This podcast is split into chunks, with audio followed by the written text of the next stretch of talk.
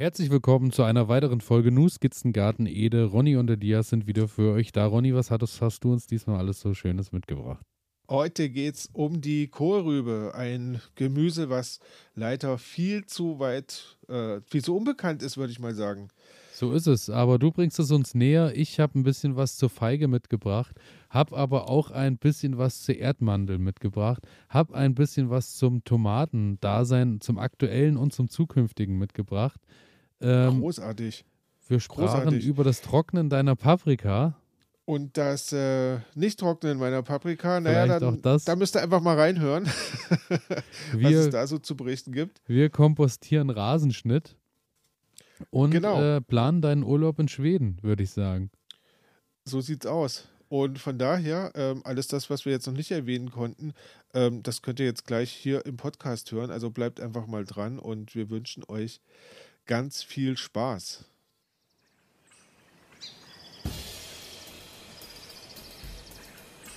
New Skits in Garten Ede mit Ronny und Elias.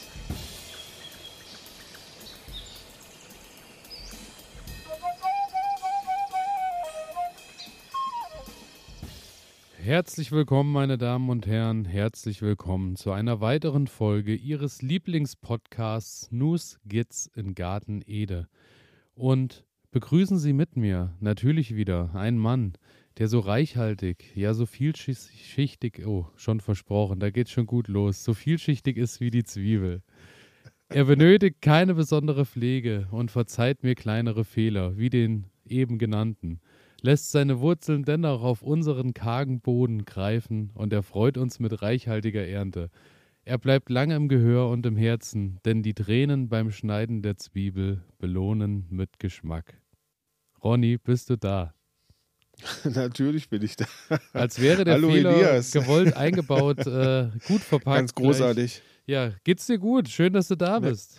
Na, na klar geht mir's gut, aber ähm, bisschen Krippe, bisschen Schnuppen ist dabei. Äh, man hört es vielleicht sogar, aber bei dir ist es auch nicht so richtig, ne? Ja, bei mir ist es auch nicht so richtig, aber es ist, ist auch schon wieder am Vorbeiziehen, muss ich ja, sagen. Ja, wir halten, wir halten Und, die Lanze hoch. Ähm, also das. Zu diesem Thema habe ich dann für dich sowieso auch äh, noch eine Kleinigkeit, äh, beziehungsweise die kann ich auch jetzt schon mal gleich zu Beginn mal mit So ein paar Hausmittelchen dabei oder genau, was? Genau, ich habe ein Hausmittelchen ja, für dich dabei. Und zwar ähm, habe ich ja auch so ein bisschen gerade Erkältungszeit und überall rundherum und so schnupft es und dann dachte ich ja, ich habe ja neulich doch mal Meerrettich ja. ähm, geerntet und habe dann gelesen, äh, Meerrettich ist ja auch eine super Sache dank der Senföle ähm, bei Erkältung brennt dir alles raus wahrscheinlich. Ja, ja pass auf, dann habe ich, äh, kennt, man, man kennt ja den Trick mit dem Glas, mit äh, Einwegglas, äh, Honig rein, Zwiebeln rein, dann setzt sich das so ab, dann trinkst du den ja. Saft gegen Husten und so. Und dasselbe stand mit geriebenem Meerrettich. Geriebener Meerrettich in Honig ein bisschen ziehen lassen und dann ähm, als Vorbeugung über den Winter jeden Tag ein Löffel, wenn du krank bist, fünf Löffel am Tag. Also es, äh, Teelöffel. Uh. Dann habe ich das Ganze dann ähm, so weit präpariert und habe das zwei Stunden stehen lassen, habe den Deckel aufgemacht, habe meine Nase dran gehalten und habe gedacht, mir fliegen die Nasenlöcher weit weg und sämtliche Nasenhaare und alles, was irgendwie in dieser Umgebung ist, ist weggebrannt, weil ich direkt einmal tief eingeatmet habe und ich muss sagen, das war schlimmer als jeder Wasabi und jeder Meerrettich, den ich irgendwann gegessen habe, weil äh, danach war die Nase tatsächlich frei. Vielleicht sollten ja, wir einfach nur gut dran vorstellen. also das schon mal, das schon mal, was ich gelernt habe und Fehler der Woche in einem gleich zu Beginn. nicht die Nase in den Meerrettichtopf reinstecken. Genau, also es hat aber gut geholfen, muss ich sagen. Es ist tatsächlich eine ganz schöne Sache, wenn man nicht dran riecht, sondern es den Löffel zum Mund führt. Äh, geriebener Meerrettich mit Honig immer mal zwischendurch ist wirklich eine schöne Sache für die Stimme. Gut, ja? Und äh, ich glaube, ich hilft auch durch, dank, äh, wie gesagt, Senfölen und Vitaminen und Co. Äh, Brennt bisschen. einfach alles raus. Genau, so ist ja, es. So scharf ja. ist es aber gar nicht dank des Honigs. Sehr schön. Was treibst du denn gerade so? Was treibe ich gerade so? Ich ich versetze den Garten in Winterruhe, muss ich sagen. Das ist gerade so mein, das, was ich tue. Und naja, ich habe noch ein paar Sachen mitgebracht für nachher. Ähm, sowohl Fehler als auch das, was gerade bei mir läuft. Ähm, ja, es sind so ein, zwei Malheure passiert, ähm, die wirklich schade sind. Also wirklich schade sind. Aber da komme ich nachher noch drauf zu sprechen. Ansonsten ähm, bereite ich mich intensiv auf den Winter vor. Da- Sprich, Garten wird winterfest gemacht und, und ähm, solche Geschichten. Das Verrückte ist, wie im letzten Jahr, du kannst dich vielleicht erinnern, ähm, in meinem Gewächshaus blüht es einfach wieder. Sprich, Peperoni, Paprika ähm, fangen wieder an, sprießen, treiben Blüten aus. Und als ich heute Morgen so auf das Thermometer geguckt habe, äh, Frost und das passt irgendwie nicht so richtig zusammen. Also, das heißt, es wäre jetzt die beste Zeit, die Paprika nach drinnen zu holen, um sie zu überwintern. Ja, das glaube ich auch, weil ich wollte nämlich gerade sagen, der Winter ähm, ist nicht nur in der Vorbereitung schon da, er war auch gefühlt äh, heute und gestern Morgen schon bei uns, weil Ja. Ähm, es ist tatsächlich so, dass der Garten sich auch selbst auf den Winter vorbereitet, da bei mir seit heute Morgen Zucchini, Kürbis, Süßkartoffel ist äh, alles heute Nacht dann äh, irgendwie verschwunden Erfroren? beziehungsweise erfroren und Oh äh, hat sich verabschiedet. Also die letzte Nacht hat dann doch nochmal ganz schön gewütet. Ah, Das ist ja bitter. Also es ist tatsächlich so, dass alles, was etwas empfindlicher ist, äh, ist dann von dannen gezogen. Ja, aber es ist, äh, es ist, wie es ist. Dafür habe ich ja schon genügend Winterkulturen wieder stehen. Ähm, es ist halt ein schönes Bild, wenn du siehst, äh, wie der Kürbis so äh, grau, so in sich zusammengekauert, äh, kaputt gegangen ist und daneben der Spinat in einer äh, unfassbaren Blüte und in einem Wachstum steht. Äh, also wirklich Wahnsinn. Könnte unterschiedlicher nicht sein. Der Grünkohl wächst und wächst und ist irgendwie jetzt mittlerweile auch auf 1,20 Meter, 1,30 Meter angekommen. Ach, Und tatsächlich. äh, ja, fühlt sich wohler denn je. Und Wow. ähm, ja, also es bleibt interessant. Ich bin auch wirklich gespannt, weil ähm, die Süßkartoffel dann natürlich jetzt auch langsam äh, erntereif sind, weil jetzt, wo das Grün oben abgestorben ist, wird das morgen meine Aufgabe sein und dann Ja, wird es ja wirklich raus, richtig interessant. Ja, ja. Ja. dann wird es wirklich richtig interessant. Oh, das heißt, da freue ich mich schon auf die nächste Sendung, ähm, Genau. wenn ich dann von den Kilos über Kilos ähm, Süßkartoffeln höre. Genau so ist es. Und apropos äh, nächste Sendung, da können wir ja jetzt schon mal gleich äh, was anschließen. Nächste in zwei Wochen die Sendung wird ja so ein kleines Urlaubsspezial eher wieder, beziehungsweise Wird wieder mal ein kleines Urlaubsspezial werden, genau. Bezieh Einfach- also es wird, äh, du, wir werden dich kurz mal irgendwie im, in deinem wohlverdienten Urlaub stören. Und genau. Wir werden das so machen wie beim letzten Mal. Ähm, ich schalte mich live aus Schweden, also wo auch, wo auch sonst, ähm, mal wieder in die Sendung rein und mal, ich, ich werde einfach live vor Ort berichten, ähm, wie die Gartensaison sich gerade in Schweden macht. Ich kann schon mal was vorwegnehmen. Also der Frost war schon früher da als bei uns. das Und glaube ich gern. ja, also ich, da werde ich dann einfach ein bisschen was aus Schweden mitbringen und ähm, werde mal schauen, was quasi meine Freunde gerade im Garten noch anbauen oder nicht mehr anbauen oder ähm, was bei denen so passiert ist. Ja, wunderbar. Das äh, klingt gut und ich werde dir ein bisschen was oder o- euch auch an den Empfangsgeräten ein bisschen was erzählen, was gerade so hier noch zu holen ist. Ja, Und äh, ich würde mir allerdings wünschen, dass du äh, die Sendung dann live moderierst aus der Ostsee.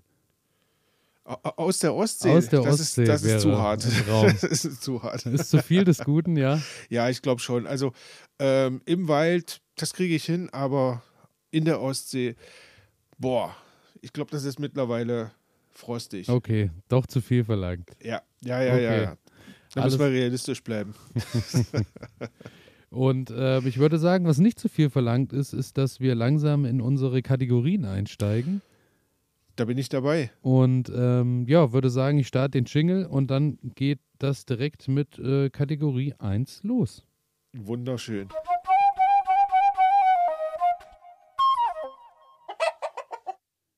Pflanze der Stunde.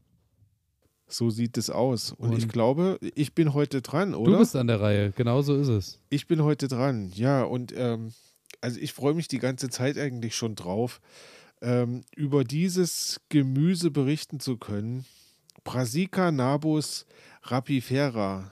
Brassica ist äh, wahrscheinlich, ähm, es ist auf jeden Fall eine grüne Pflanze. Mhm. Sie ähm, trägt keine Früchte, sondern wir ernähren uns vom Blattwerk Mhm. und äh, ist verwandt mit der Petersilie. Nein. Okay. Großartig. Ähm, wir reden heute über die Butterrübe, die Steckrübe, die Oh. Runkelrübe, Oh, sehr die schön. Bodenkohlrabi oder die Kohlrübe. Sehr schön. Hatten Ähm, wir äh, noch hatten wir noch gar nicht hier im Hatten wir Gespräch. noch gar Stimmt. nicht, hatten wir noch gar nicht. Und ähm, ich muss sagen, ich bin drauf gekommen, ähm, wenn man gerade durch die, durch die Markt, also durch den Einkaufsladen, durch die Läden läuft, ähm, dann sieht man überall die Kohlrübe so einen angucken. Und ich dachte mir, ähm, ich nehme mal wieder eine Kohlrübe mit, weil das kenne ich noch von meiner Großmutter früher, da gab es immer Kohlrüben, so zum Essen, gelegentlich. Und ich fand das als Kind immer super lecker. Und ja, deswegen mache ich mir das gelegentlich jetzt auch immer noch mal. Ähm, und dann dachte ich mir, ja, warum rede ich nicht einfach mal über die Kohlrübe? Weil man hat sich also ich habe mich noch nie mit der Kohlrübe beschäftigt, warum auch, ne? So, das gibt es halt zum Essen und dann kümmert man sich nicht weiter darum. Ähm, und jetzt habe ich mich mal damit ein bisschen beschäftigt und ich muss sagen, das ist total die spannende Frucht. Passt übrigens auch zu der Kategorie ähm, Wintergemüse, weil Kohlrübe ist das absolute Wintergemüse. Und ich kann sagen, im nächsten Jahr steht es bei mir im Garten, weil es einfach nur großartig ist. Also, die Kohlrübe ist übrigens, wo wir gerade über Schweden gesprochen haben, in Schweden gibt es das auch, heißt dort Rutemus. Rute Mus. Rutemus. Ähm, das heißt quasi, das ist quasi so ein, ja, so ein Stampf aus der Kohlrübe. Und witzigerweise kam die Kohlrübe im 17. Jahrhundert aus Skandinavien nach Deutschland. Ja, und deswegen trägt sie auch in manchen Regionen den Namen ähm, Schwedenrübe. Die Schwedenrübe habe ich tatsächlich noch Ja. nie gehört. Habe ich auch noch nie gehört, ähm, habe ich heute gelesen, dass das äh, ja die Schwedenrübe sein soll. Und ja, finde ich, finde ich total cool, weil irgendwie passt das gerade auch witzigerweise so Ich schön. wollte gerade sagen, also da bist du ja Genau. jetzt genau an der Quelle. genau das. Ähm, ja, spannend ist auch die Geschichte der, der äh, Kohlrübe, weil ähm, du musst dir überlegen, eigentlich in Deutschland war die Steckrübe oder die Kohlrübe ähm, so ein Gemüse, das hat man angebaut, um es den Schweinen zu füttern, ne? um es den Tieren zu füttern im Winter. So, so kenne ich das auch noch von früher. Also wir hatten früher immer lange Reihen mit Futterrüben und äh, das wurde dann irgendwann im Herbst wurden die eingeholt, dann wurden Genau. die im Keller eingelagert und dann haben das immer die Schweine so übers Jahr zu fressen bekommen. Richtig, richtig. Und ähm, das hat, also spannend ist an der Geschichte, ähm, ich weiß nicht, hast du schon mal was von dem Begriff Steckrübenwinter gehört? Ähm, Das habe ich schon mal gehört tatsächlich. Ne? Das ist historisch, also im Ersten Weltkrieg ähm, 1916, 1917 ähm, sind die Kartoffelernten großenteils ausgefallen. Also Mhm. prinzipiell genauso ein schlechter Sommer, wie, wie wir in diesem Jahr hatten. Ähm, ganz, ganz viel der Kartoffelernte ist ausgefallen und man musste halt irgendwie dafür sorgen, wie kann man die Bevölkerung jetzt satt bekommen. Und das Einzige, was übrig blieb, war quasi die Kohlrübe. Und die wurde als Ersatznahrungsmittel für die Kartoffel, für alles Mögliche eingesetzt. Ich habe mal so geschaut, frühs gab es wohl Kohlsuppe, mittags gab es Kohlkoteletts und abends dann eine Kohl, einen Kohlkuchen. Es klingt äh, verdammt ähm, abwechslungsreich und äh, vielfältig. Richtig, richtig. Und ich glaube, das ist auch der Grund, ähm, warum in Deutschland so eine, so eine Abneigung gegenüber diesem, diesem Gemüse herrscht. Ne? Weil, also erstens war es Tierfutter, zweitens hat es dann diese Geschichte und ich glaube, also gerade die ältere Generation, wenn du dann monatelang immer das Gleiche isst, ist es, glaube ich, wirklich widerlich. Dann hat man keinen Bock mehr darauf. Also reicht man das auch nicht weiter an seine Kinder, weil ja, ist ja nicht lecker. Ähm, ich muss aber sagen, ja, irgendwie ist das so ein Gemüse, was total unterschätzt ist. Und von daher, Also ich kenne im Winter so einen Steckrüben-Eintopf. So. genau, Da, da Genau. gehe ich mit, so einen so einen warmen, schön heißen Eintopf, der schön Kraft bringt über die, über die kalten Tage. richtig. Und ich kenne das so als Stampf, also Ja, gemischt, ja. gemischt mit, mit ähm, Kartoffeln und Mohrrüben. Ähm, und dann meine Oma warf dann immer noch so ein, so ein Eisbein rein, so ein kleines, Mhm. und dann wurde da so ein schöner Stampf draus gemacht. Ähm, super lecker. Aber 1916, 17 ähm, entstanden dann sogar Kochbücher. Ja, wie man mit der Steckrübe quasi ähm, kochen kann, was man da alles draus zaubern kann. Ähm, und dann wurde zum Beispiel auch ein Rezept veröffentlicht, wie man aus der Steckrübe Kaffee machen kann. Das heißt, man raspelt diese Rübe, Okay. Trocknet die dann im Ofen und dann entsteht ein Pulver und daraus kann man dann quasi Kaffee machen. Also das, ich meine, heutzutage kann man darüber lachen, aber wenn man sich das so vorstellt, ähm, was das für Jahre gewesen sein müssen, wo, wo es halt nichts zu essen gab. Ohne ne? Und dann Frage. machst du irgendwie aus, aus einer Rübe irgendwie alles Mögliche zu essen. Das ist schon total verrückt. Ja, aber heutzutage gibt es wohl so eine Art Renaissance dieser, dieser Kohlrübe und äh, mittlerweile kannst du die in verschiedenen Restaurants dann auch wieder auf der Speisekarte finden. Ja, und ähm, es gibt eine Organisation, die hat die Kohlrübe auf die, ich sag mal so, bedrohte Liste der Kulturpflanzen gesetzt, weil halt ähm, in Deutschland die Kohlrübe nur noch ganz selten angebaut wird oder halt nicht mehr so breit verbreitet ist, wie, wie das früher war. Und sie so am absterbenden Ast ist. Das bedeutet für mich, ähm, vielleicht auch mal ein bisschen Werbung dafür machen. Was ist das eigentlich für eine coole Frucht? Und ja, ich glaube halt wirklich äh, im Hobbybereich hier und da wirklich noch zu finden, aber wie du schon sagst, man sieht sie schon im Supermarkt, aber ich glaube, so Ja. den großen Absatz wird sie nicht finden. ich glaube ich auch nicht. Glaube ich auch nicht, Ich muss dir auch ganz ehrlich sagen, ich wüsste auch nicht, wann ich mal das, Gef also wann ich mal im Supermarkt gedacht hätte, heute nehme ich mir mal eine Steckrübe mit. Ja, genau, weil, weil man, man ist das nicht gewohnt. Ich, das sind ja auch solche Sachen, die bringt man halt von seinen Eltern mit, ne? Irgendwie so. Ja, die ja. haben das gekocht, die Großeltern haben das gekocht und dann, ja, nimmt man das halt mit, weil so ist man sozialisiert worden. Und wenn es das halt nicht gibt, sondern vielleicht nur einmal im Jahr irgendwie Steckrübensuppe oder sowas, dann, ja, lässt man die halt auch liegen, weil gibt ja Gucci-Bären oder ich weiß nicht was. Kohlrabi vielleicht auch einfach. Richtig, richtig. Ähm, und da kommen wir jetzt zu einem Punkt. Die Steckrübe, Kohlrübe, ist verwandt mit dem Kohlrabi. Raps. Ah, Richtig. okay. da sind wir wieder bei der Verwandtschaft von Raps und Kohl. Ja, richtig. Also ich muss ja sagen, ähm, als ich das heute wieder gelesen habe, dachte ich mir so, Raps ist irgendwie der Tausendsasser. Also alles Mögliche wird aus Raps herausgezogen. Also wir hatten jetzt den Kohlrabi, ähm, wir haben jetzt die Kohlrübe. Was hatten wir noch alles aus Ich Raps? glaube, wir haben den- so Ja, alles was so mit Kohl, ich glaube, der Weißkohl war das doch damals auch, der äh, auch bei dir im noch, Keller genau. angefangen hat zu blühen. Richtig, richtig. Es ist so, es ist so verrückt, was man aus Raps alles herausgezüchtet hat. Also, genau, also die Kohlrübe gehört auch mal wieder zum Raps. Und ja, jetzt das Schöne oder so ein paar Spezifikationen zur Pflanze an sich. Aussaat Juni bis Juli. Ähm, das ist nämlich ganz schön, weil der, die Kohlrübe verträgt Frost ganz gut, also so bis minus 8 Grad kommt die ganz gut klar. Und das bedeutet, du kannst sie dann auch im Winter ernten. Schon mal eine schöne Sache.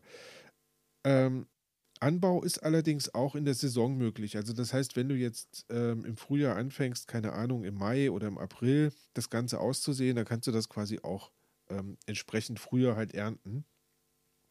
Ähm, bei der Aussaat sollte man beachten, 40 cm Reihenabstand kann man auch gleich so in den Boden einbringen. Also 40 cm Abstand, dann brauchst du das nicht pikieren und ähm, dann entwickeln sich da quasi schöne große Kohlrüben.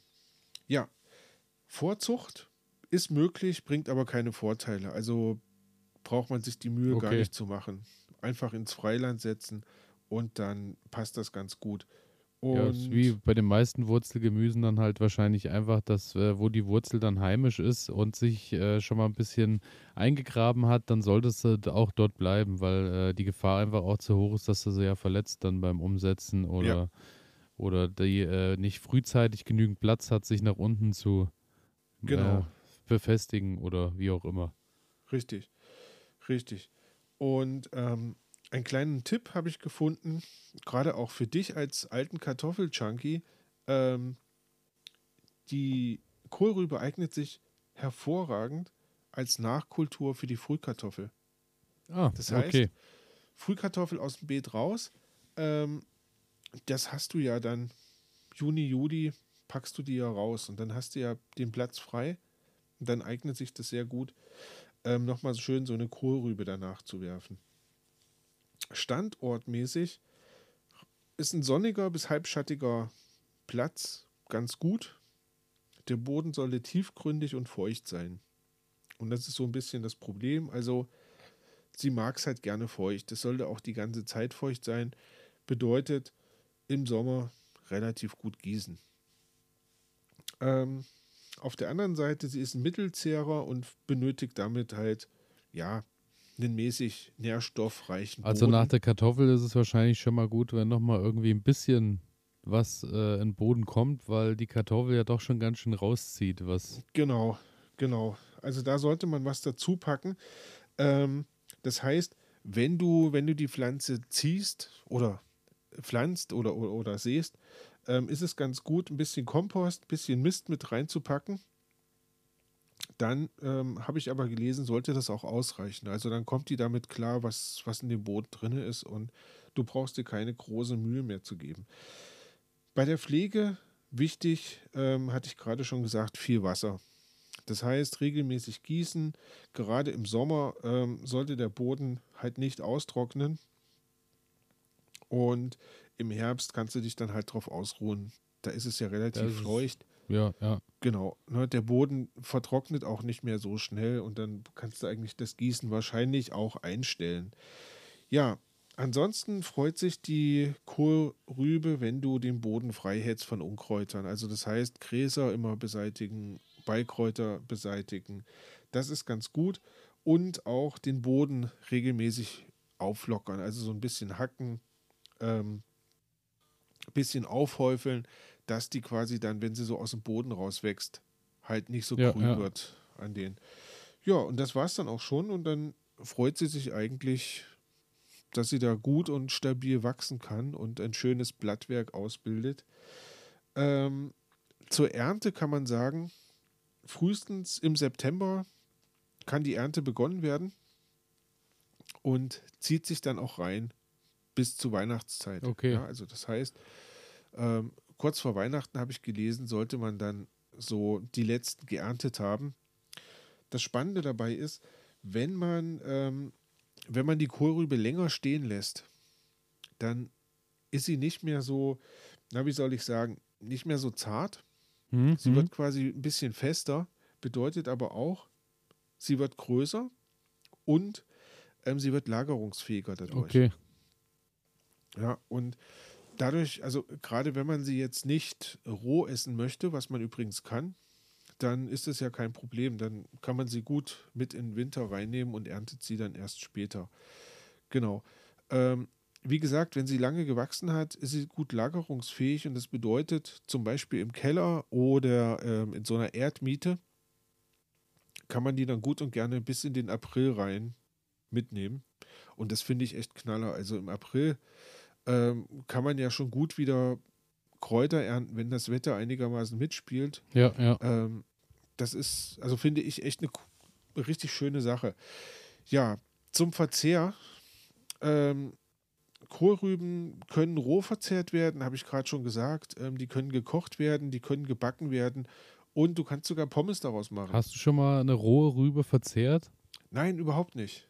Überhaupt nicht. Du? Nee, mir steht aber auch nicht so. da- Das kann sein, dass ich das früher mal probiert habe, äh, als äh, ich bei meinem Opa beim Füttern geholfen habe oder so. Weil, Ja. wenn der das den Hasen gegeben hat, hat er das ja dann auch immer ein Scheibchen klein geschnitten und so. Genau. Aber ich weiß nicht, ob wir gerade von dem gleichen reden, weil mein Großvater hat auch immer so Futterrüben gehabt, Ja, ja. aber die waren eher so länglich. Also so ein, die waren so, die waren ein bisschen länger gezogen und hatten eine rote Schale. Ja, genau, so Und- wie ein Rettich, ja. Also von der von der Proportion her wie ein Rettich Genau. Aber und von der Farbe her wie ein Radieschen, würde ich sagen. Ja, genau. Aber die Kohlrübe ähm, ist eher, ähm, hat eher so eine Butterfarbe innen drin. Okay. Die ist eher gelb, ähm, mehr rund und nicht so lang gezogen. Von daher, ähm, die ist noch mal ein bisschen anders als diese Futterrübe. Ich glaube nicht, dass du die jetzt am Stück wie so ein Kohlrabi essen kannst, ne? sondern Okay. ich glaube, du musst die dann schon reiben. ich habe es noch nicht ausprobiert, ist heute das erste Mal ge gelesen, ähm, dass man die auch roh verzehren kann. Äh, finde ich trotzdem spannend oder auch frittieren finde ich total spannend. Also Pommes Frittieren kann man doch alles. Äh, kann sein. ähm, genau. Ja, zu den Nährstoffen. Ähm, die Kohlrübe hat relativ viel Zucker. Nichtsdestotrotz einen unglaublich niedrigen ähm, ähm, Brennwert. Also das heißt, ich glaube, gelesen zu haben, du bist so bei ähm, um die 30 Kilokalorien pro 100 Gramm. Also das ist wirklich ja, äh, ja. überschaubar. Und hast aber trotzdem einen ziemlich hohen äh, Mineralanteil und einen ziemlich großen äh, Vitaminanteil. Und von daher, ja, fand ich coole Frucht mit einer interessanten Geschichte. Und bei mir im nächsten Jahr zieht auf jeden Fall mal so eine Steckrübe ein, beziehungsweise eine Reihe Steckrüben ein, weil das möchte ich ausprobieren. Also das klingt sehr interessant, wie du das beschrieben hast, aber ich weiß noch nicht, ob die Steckrübe tatsächlich eine Kultur ist, die bei mir Einzug hält irgendwie, weil... Ich, ich lade dich einfach mal zum Essen ein ähm, und dann wirst du, dann wirst du geflasht sein, weil ja. schmeckt einfach großartig. Ich glaube auch, ich muss mich einfach äh, erstmal mehr einlassen auf, äh, auf ja. die Steckrübe. Ich glaube, das ist ja. vielleicht ein bisschen das Problem. ja, ich glaube, wenn man das nicht gewohnt ist, dann ist es halt, ja, dann ist es halt ungewöhnlich erstmal. Und da muss man, aber wie gesagt, wir machen mal ein Dinner mit Steckrüben und dann guck mal, was da passiert. so machen wir es, so machen wir es. So, mein Lieber, jetzt bin ich unglaublich gespannt, welche Pflanze du für die heutige Pflanze der Stunde ausgewählt hast. Pflanze der Stunde habe ich diesmal ähm, eine Pflanze gewählt, bei der ich äh, dachte, dass ich sie ja schon verloren habe. Sie dann plötzlich wieder äh, aufgetaucht ist und neue Triebe getragen hat. Und äh, daher habe ich gedacht, ich entscheide mich heute mal für die Feige. Uh. Genau sehr so speziell. Weil die Feige, ähm, für alle, die äh, noch nicht so lange zuhören, ich habe letztes Jahr eine Feige äh, bekommen als Steckholz und äh, die Feige beziehungsweise als, als äh, ganz, ganz kleines Pflänzchen und äh, die Feige kam irgendwie aus einer Gärtnerei äh, und da wurde nur gesagt, die kommt aus Omas Garten und da sind, äh, die ist wohl recht winterhart und so. Und dann habe ich die letztes Jahr, glaube ich, auch im Herbst ungünstigerweise noch eingesetzt. Dann hat die nicht mehr so richtig gut gewurzelt und nach minus 25 Grad im Winter war die dann so ein bisschen hinüber. Nun ja, und dann. Man kann sich aber auch anstellen, weißt du, so genau, als Feige. Äh, ja, das stimmt. So, ziemlich feige, genau. Dann ähm, kam äh, dann irgendwann das Frühjahr, die Pflanze war eigentlich tot in meinen Augen. Dann kam der Sommer und auf einmal in den Untiefen der Brennnessel, unbeachtet, äh, ist auf einmal die Feige wieder nach oben gekommen und ist jetzt so auf Echt? 50, 60 Zentimeter wieder gewachsen. ist ja unglaublich. Und äh, ich werde diesen Winter einfach probieren, ein bisschen mal mit Vlies irgendwie drumherum zu arbeiten dass das bei den ganz kalten Temperaturen dann nicht so dramatisch wird. Und ansonsten hoffe ich dann, dass die wirklich auch den Winter ein bisschen besser übersteht und nächstes Jahr dann auch wieder ein Stückchen weiter wächst.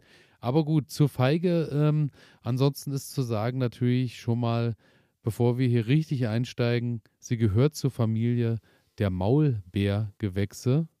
Ist in Deutschland zwar auch möglich, aber am meisten liebt sie natürlich heiße, trockene Sommer. Das ist Feigenwetter. Ja. So Aber ist es. Wir hatten ja jetzt in den letzten, in den letzten Jahren hatten wir ja immer mal so heiße, trockene Sommer. Also vielleicht kannst du im nächsten ich denke Jahr schon auch, ganz gut werden, ja? Das ist nämlich auch genau der Grund, weil es äh, tatsächlich hier auch äh, bedeutend wärmer wird die ganze Zeit. Ja. Und so ist es natürlich so, dass sich solche Kulturen auch vermehrt wohler fühlen bei uns. Ähm, Richtig. Die Feige zählt zu, ein, zu einer der ältesten Kulturnutzpflanzen, die es gibt. Heimat ist der Mittelmeerraum und äh, vor allem in der Türkei gibt es heute wohl riesige Anbaugebiete. Gehört tatsächlich auch zu der Frucht, äh, zu der, also die Frucht gehört zu den Heilpflanzen. Mhm.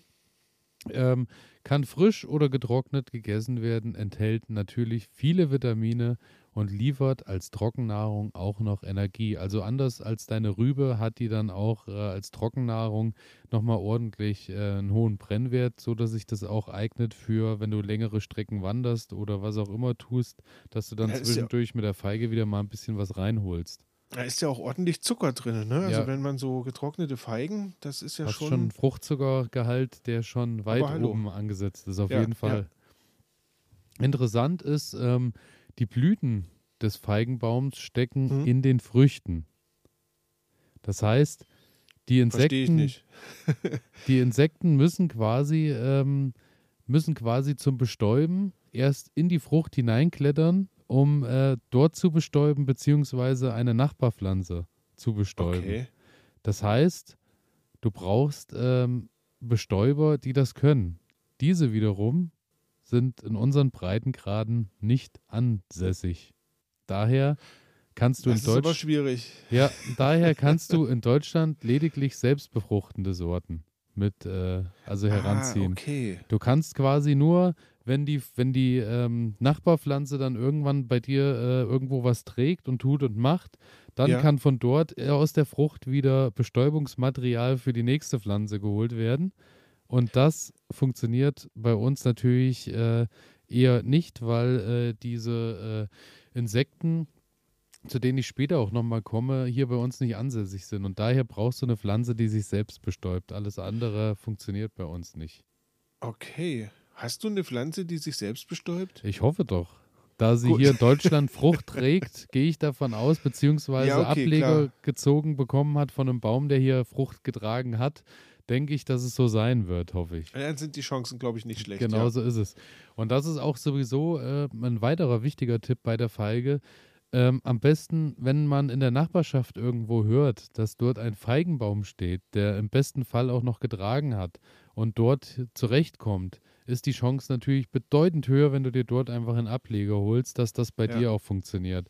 Es macht natürlich absolut keinen Sinn, in Urlaub zu fahren und sich irgendwo einen Ableger abzuknipsen oder eine Pflanze mit nach Hause zu nehmen, Nee. weil das wird bei uns nicht funktionieren, weil es denen hier in der Regel viel, viel zu kalt ist. Ja, und ich sag mal, du müsstest ja dann auch eine Handvoll Insekten mitbringen. Das ähm, ist das nächste. Was ja nochmal schwieriger Genau, das wird nochmal eine Runde schwieriger, die hier anzusiedeln. Genau so ist es. Ähm, und wenn die Feige sich wohlfühlt, ähm, also kann, äh, es gibt Bäume und Sträucher. Also ich habe bisher bei uns eher, wenn ich Feigen gesehen habe, meine Mutter, weiß ich, hat eine, das ist aber mehr so eine Kultur, also so eine, so eine Feige, die irgendwie auch mehr so wegen, wegen des schönen Aussehens am Balkon und so steht. Die wird auch im Winter reingeholt, die hat mehr so ein Strauchformat. Das ist jetzt, hat Okay. jetzt nicht die Ansicht von einem Baum. Es gibt wohl aber auch die richtigen Feigenbäume, die ja auch möglich wären und das wäre bis zu 10 Meter hoch vom, vom Ach, Kultivieren her. tatsächlich. Wobei ich glaube, in Deutschland wirst du mit 10 Meter, weiß ich nicht, Ja. kann ich mir schwer vorstellen, aber ich glaube, dort, wo sie sich wirklich heimisch fühlt, ist, ist da schon einiges los. Äh, und kann dann auch bis zu 90 Jahre alt werden. Was ich auch Wahnsinn, also für finde. Also Das ist. Ist ja bei äh, fruchttragenden Bäumen eher äh, häufig, dass dann vorher schon irgendwann mal ein Ende Ja. in Sicht ist. Genau. Und ich sag, mal, also so eine leckere Feigenmarmelade. Wie, wie gut wär's? Wie gut Also- wär's? Garden Ede Feigenmarmelade. Großartig. So ist es. Also, es ist noch einiges möglich und rauszuholen Ja. aus unseren Gärten. Zehn- Der Und ich sag mal, da noch- steht. Da drunter noch Erdnussbutter, ne? Ja, Aus Garten genau, Ede. aus also, ja, boah. Eben, eben. Der Zehn-Jahresplan steht und wird weiter ausgearbeitet.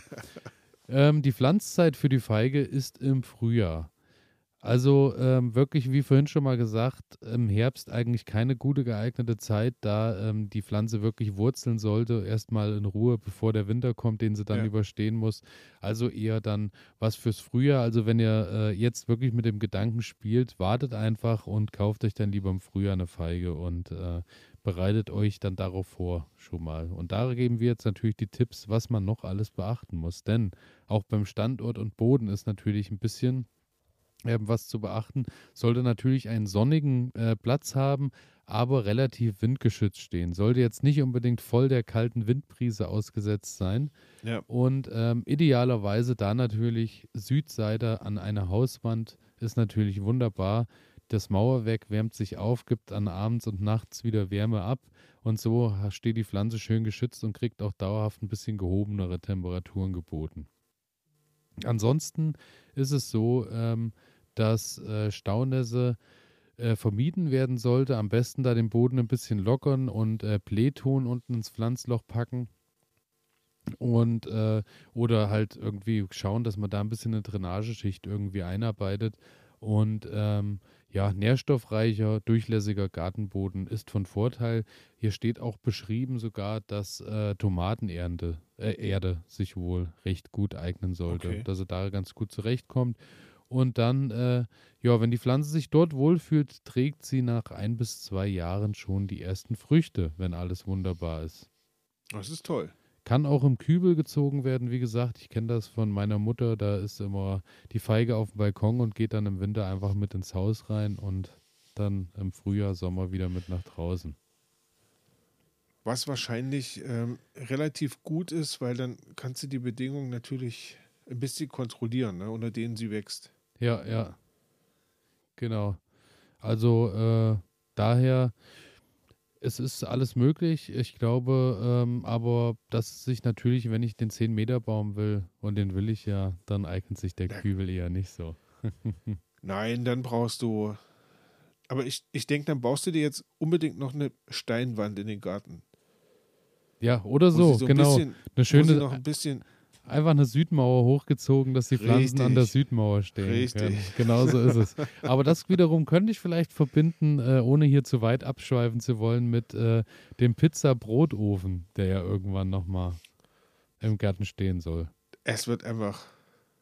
Kulinarisch wird das was ganz Großes. Genau, und dann frische Feigen noch auf die Pizza. Aber gut, zur Pflege äh, des Feigenbaums ist es so, ähm, ich habe wirklich gedacht, da musst du wirklich gucken wegen pH-Wert und dies und das und jenes. Ja. Es ist tatsächlich so, dass die Feige, wenn die äh, relativ regelmäßig gegossen wird, wenn im Winter die Wasserzufuhr etwas reduziert wird, dass die so ein bisschen in ihren Winterschlaf kommt und ähm, sich ansonsten dort gut eingewurzelt hat, ist es so, dass die gut durchkommt, ohne dass du viel machen musst noch.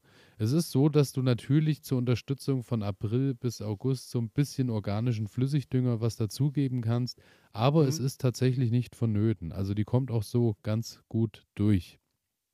Ansonsten ist es so bei der Pflege noch, dass du ab und an mal an den Rückschnitt denken solltest. Das sollte so im Februar, Anfang März erfolgen, wenn die Pflanze natürlich wieder noch nicht Aha. so ganz im Saft steht, dass da nicht so viel Verletzung und so viel Auslauf äh, da besteht. Und ansonsten äh, da einfach ein bisschen ein paar Triebe rausnehmen. Und ansonsten ist da aber noch zu sagen, da ist Vorsicht geboten, denn die Blätter und Äste enthalten weißen Milchsaft, der giftig ist und zu Hautverätzungen führen kann. Ach, tatsächlich. Ist wow. tatsächlich so. Wusste ich auch noch nicht. Also beim Rausbrechen am besten Handschuhe tragen und vielleicht äh, langärmlich anziehen und vielleicht auch darauf achten, dass äh, nicht jeder mal einen Baum geleckt hat, bevor er nach Hause geht.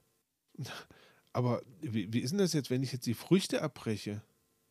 Tritt Ja, die auch? sind, glaube ich, oben so verholzt und so. Also das wird ähnlich sein wie beim Kürbis, dass wenn das, wenn die Frucht erntereif sind, dass du dann Ja. oben einfach, oder wie beim Apfel, dass sich das dann so einfach lösen lässt, dass dann, glaube ich, da nicht mehr viele Verletzungen Das ist bestehen, ja weil die, unglaublich. ja, ja. Aber da sollte man dann ein bisschen schauen, auf jeden Fall. Ja. Genau. Unbedingt. Ähm, ja, beim Düngen, wie gesagt, äh, hat eben schon mal angesprochen, ist es so, äh, braucht nicht viel, sollte ab und an ein bisschen was dazugegeben werden, vielleicht was mit einem höheren Kalium- und Phosphoranteil, ähm, dass das ein bisschen unterstützt noch bei Blüte und Co. Und ähm, beim Stickstoffanteil sollte es etwas niedriger sein, da die Pflanze dann sonst äh, nach oben schießt und äh, mehr Kraut bildet, aber keine Früchte. Also da eher schauen, dass man was gibt, dass die Pflanze ein bisschen äh, blütenreicher wird, aber Ja. äh, nicht nur in, in so in die Länge wächst oder in die Größe, Breite geht. Ja, Feigenernten ist es so, dass die Feige ein bis zweimal im Jahr Früchte tragen können, wobei es bei uns so ist, dass ähm, die Herbsternte natürlich eher äh, unmöglich ist, weil dann die Temperaturen bei uns einfach nicht mehr Ja, stimmen. denke ich auch. Also im Mittelmeerraum ist es tatsächlich so, dass die Pflanze zweimal im Jahr trägt und ge- abgeerntet werden kann. Und es Wow. gibt sogar mittlerweile die Tri di Volte und äh, sagt der Name ja schon, da sind sogar bis zu drei Ernten im Jahr möglich. Also wirklich Wahnsinn. Und ähm, Unglaublich. die Früchte äh, müssen am Baum ausreifen, weil ähm, die also nach dem Abmachen nicht mehr nachreifen können. Also es ist Wie nicht bei so. der Physalis quasi. Genau, genau. Es ist Ja. nicht so wie bei vielen anderen äh, Pflanzen, dass man sagen kann, den nehme ich nochmal mit rein, legst ins Warme oder wickelst in Zeitung ein oder was auch immer. Mhm. Äh, das funktioniert bei der Feige auch nicht.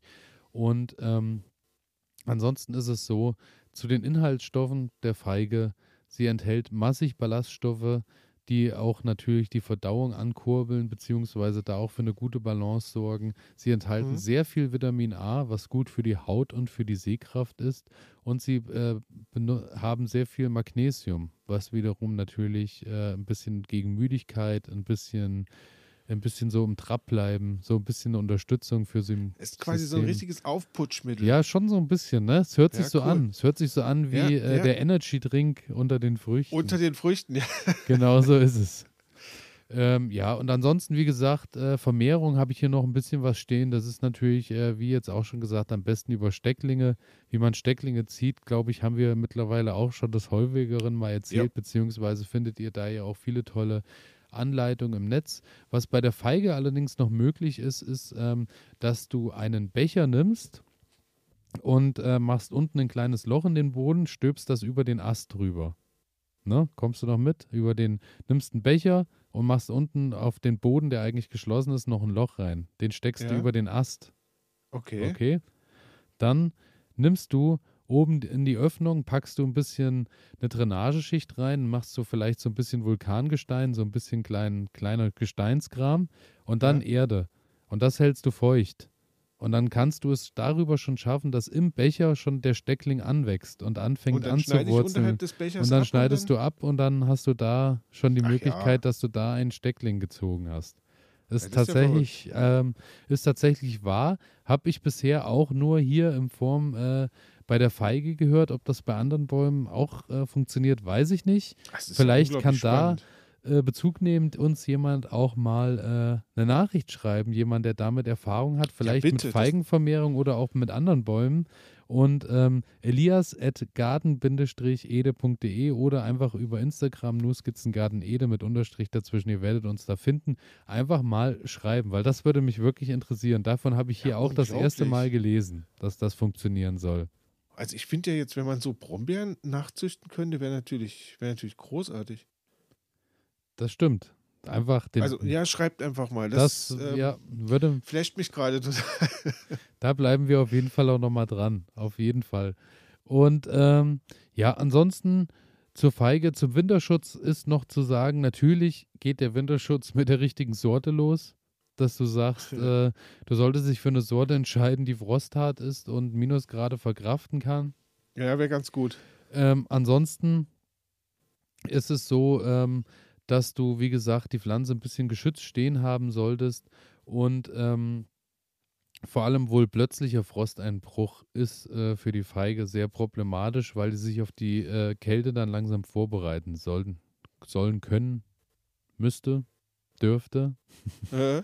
und ähm, es ist so, dass sie dann im Frühjahr einfach wieder austreibt und äh, daher dann wieder startet und dann sollte das funktionieren. Und ich bin gespannt. Ich werde euch natürlich und dich natürlich auch am Laufenden mhm. halten, ähm, wie das dann so ist mit meiner Feige. Also wenn die dann den Winter hoffentlich wieder überlebt hat oder ich wieder sage im, im, im März, Sie ist verstorben leider und taucht dann ab Juli wieder auf. Ich bin gespannt. Also es ist so ein bisschen so eine Wundertüte. Vielleicht auch einfach. Genau, und damit bin ich durch mit der Feige und wir sind damit durch mit Kategorie 1, würde ich sagen. Oder ja, hast du noch wir. was auf dem Herzen? Nein, nein, ich bin, ich habe jetzt erstmal an der Feige zu knabbern.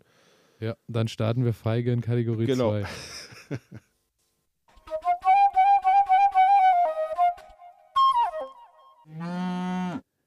Mit was ich mich gerade beschäftige, habe ich als nächstes auf der Liste. Ja. Und ja, mit was beschäftigst du dich gerade, Ronny? Ich habe es ja schon gesagt, ich bin im Garten unterwegs gewesen. Ähm, dadurch, dass ich, äh, wir hatten ja schon drüber gesprochen, dadurch, dass ich jetzt demnächst ähm, in den Urlaub fahre und das Ganze dann auch drei Wochen sind, ähm, musste ich mich jetzt einfach darum kümmern, den Garten so weit in Schuss zu bekommen, dass er winterfest ist. Und ja, was habe ich gemacht? Ähm, ich habe die Wassertonne entleert. Ich habe gelernt. Ich habe gelernt. Du hast, super, super. Wassertonne ist leer, ja. Platz diesmal nicht auf kein neues ich Hochbeet. Hoffe, leider. ich hoffe. Also ich bin gespannt. ähm, ja, was habe ich noch gemacht? Ich habe so ein bisschen, ich habe so ein bisschen äh, Pflanzen rückgeschnitten und so ein bisschen Hecken rückgeschnitten und sowas und habe mich jetzt mal dran probiert. Ich, ich wollte ja mal so eine Totholzhecke aufschütten Da habe ich jetzt schon ein bisschen was ähm, hingepackt. Mehr habe ich jetzt zeitlich nicht geschafft und werde da jetzt einfach in der nächsten Zeit, also wenn ich jetzt wieder aus dem Urlaub zurückkomme und das Wetter lässt es zu, werde ich noch ein bisschen Rückschnitt machen und will das jetzt einfach mal alles so aufeinander stapeln, dass da so ein kleiner Totholzhaufen entsteht, ein kleiner Lebensraum entsteht. Habe das jetzt einfach zu den Kompost, also ich habe ja so Schnellkomposter, da habe ich das dazu gepackt in diese Ecke, dass man so einen, ja, so einen Bereich hat, sage ich mal, der so, der ist jetzt nicht schön, ähm, ist aber gut für den Garten. Ja, und äh, das ist so der Punkt. Ja, genau. Aber so, dazu äh, kann hm. ich dir kurz noch äh, was sagen. Ja, gerne. Ähm, wir haben draußen vor dem Haus so ein bisschen, äh, also so unter einer Tanne noch so, ich habe irgendwann mal einen alten Hasenstall abgerissen und so und ja. das wird dann immer Stück für Stück, wenn man mal draußen sitzt, verbrannt und so, wenn man abends im Feuer sitzt. Da ist aber immer noch so ein bisschen Restholz unsortiert, steht da so rum und ich habe mich äh, neulich, ich habe neulich schon mal so gedacht, oh, irgendwie scheinen wir vielleicht ein Rattenproblem oder irgendwas zu haben, weil das in der Ecke so aussah. und äh, mein Nachbar aber gleich gesagt hat, das ist keine Ratte, weil dafür ist es zu klein und so okay. von, von den Hinterlassenschaften. Und äh, letzte Woche bin ich abends äh, nach Hause gekommen und mitten im Gang, äh, mitten vor meiner Haustür steht der Igel und guckt mich ganz entspannt an. Ja, was willst du denn mehr? Und äh, ja, also der Igel hat sich anscheinend da in, den, in dieses Holz gewüst, da äh, irgendwie Schön. rein. Also es scheint von ihm zu sein. Und äh, natürlich steht da, wo äh, jetzt neben dem Holzhaufen noch so ein kleines, ein bisschen, also erstmal provisorisch ein, ein äh, altes Mörtelfass, was ich ja. rumgedreht habe auf den Kopf und da so ein kleines Loch an der Seite reingemacht hat, dass man da problemlos reinkommt. Und dann natürlich ein bisschen Igel geeignetes Futter, wir sprachen ja bereits in einer der letzten Folgen richtig, darüber. Richtig. Äh, nicht einfach alles querbeet mit Katzennassfutter und sowas reinschmeißen, sondern das sollte auch schon passen. Und äh, ja, dann denke ich, hoffe ich, dass der sich da über den Winter dann wohlfühlt. Genau das hoffe ich nämlich auch, dass ich, ich habe das so ein bisschen äh, an so eine Hecke, die da so wächst, ähm, dran gebaut und dann hoffe ich einfach mal, da so einen kleinen Lebensraum schaffen zu können, wo Igel, ich weiß nicht was noch, ähm, sich irgendwie wohlfühlen können. Das wäre das wäre ganz schön. Ja, ansonsten, ähm, ich hatte ja so eine Brombeere bekommen. Ja, ja, ich erinnere mich. Na, die, die hatte ich jetzt ein paar Wochen im, äh, im Wasser stehen und habe die jetzt ähm, einfach in den Boden eingepflanzt. Äh, spannenderweise, die hat keine Wurzeln bekommen. Da also, ging nichts. Da ging gar nichts. Ich hatte ja schon mal erzählt, das ist schon lange her, ähm, dass ich so ein, was war denn das, so ein, so ein Weidenast hatte ja, vom ja. Osterstrauch, ja. der innerhalb von drei Wochen äh, wirklich so viele Wurzeln gezogen hat, dass man die gar nicht mehr aus dem, aus dem Topf rausbekommen hat. Ähm, aber hier ist rein gar nichts passiert und jetzt habe ich es einfach in die Erde gepackt. Mal schauen, ob es jetzt dort irgendwie besser funktioniert. Ähm, ja, ich habe mich jetzt mit dem Rasen beschäftigt und habe noch so ein bisschen Rasenschnitt gemacht das letzte Mal. Aber, ähm, aber ganz kurz. Ähm, ja zum, zum Thema Brombeer noch. Ähm, mhm. Die, du hattest ja mehrere Varianten, glaube ich, bekommen. Ne? Du genau. hast einmal das Steckholz bekommen, einmal äh, das, was du wurzeln lassen wolltest im Wasser und einmal auch mit dem Spatenstich schon abgestochene ja. äh, Wurzel, genau. also, also komplette Pflanzen sozusagen. Richtig. Ja. Richtig. Und äh, die, das Steckholz hast du einfach in die Erde, also hast du reingepackt. Steckholz sitzt in der Erde. Ja, ja. Ähm, hatte ich gleich am Anfang in die Erde gepackt. Ähm, macht kein schlechtes Bild. Also ich kann jetzt noch nichts sagen. Ich habe auch ja, noch nicht gut, dran, ja, dran ja, rumgespielt. Ähm, die Blätter haben sich jetzt gelb gefärbt, beziehungsweise rötlich. Ja, ja. Aber gut, das ist ziemlich ist normal. Ja, ähm, da warte ich jetzt einfach drauf, was, was das Frühjahr bringt. Und ähm, das, was ich jetzt eingepflanzt habe, das war quasi mit Wurzel die komplette Pflanze. Ähm, die habe ich jetzt reingepackt und ich hoffe, dass da irgendwas passiert. Also kann ich noch nichts zu sagen. Ja, ja. Genau. Ja. Ähm, Beim Rasenschnitt, ja, waren wir gerade stehen geblieben. Den Rasenschnitt, genau. Ähm, da habe ich jetzt einfach den Rasenmäher auf sehr hoch gestellt, also alles, was ging. Und habe den Rasen jetzt nochmal gemäht. Und woran ich mich auch noch gemacht habe, äh, die Töpfe entleert. Ne? Also so, wenn jetzt Tomaten und ich weiß nicht was alles, dann hast du ja immer Erde übrig. Und im nächsten Jahr kannst du die, finde ich, nur noch schlecht verwenden, weil die ist ja in der Regel komplett ausgelaugt. Und jetzt dachte ich mir, was mache ich damit? Und ich habe die jetzt einfach mal auf den Kompost gebracht. Dachte mir so, naja, da, also manchmal ziehen sich ja da Tiere rein und ähm, ein bisschen eine Mikrobiologie hast du ja da auch drin. Und dann dachte ich mir so, wenn ich das jetzt in den Kompost mit einbringe und das vermischt sich dann alles so, könnte das ganz zuträglich sein. Und so kann ich dann in zwei, drei Jahren die Erde wiederverwenden, habe ja, dann quasi ja. Humus. Ähm, ob das so funktioniert, weiß ich nicht, aber das war ja, jetzt Wir probieren so, uns natürlich aus. Richtig, das war jetzt so der Versuch, weil ich die jetzt auch nicht wegwerfen wollte und dann holt man sich nächstes Jahr wieder neue Erde. Ich, wir hatten ja drüber gesprochen, also so gute Erde kostet ja auch ein bisschen Geld. Auf jeden Fall.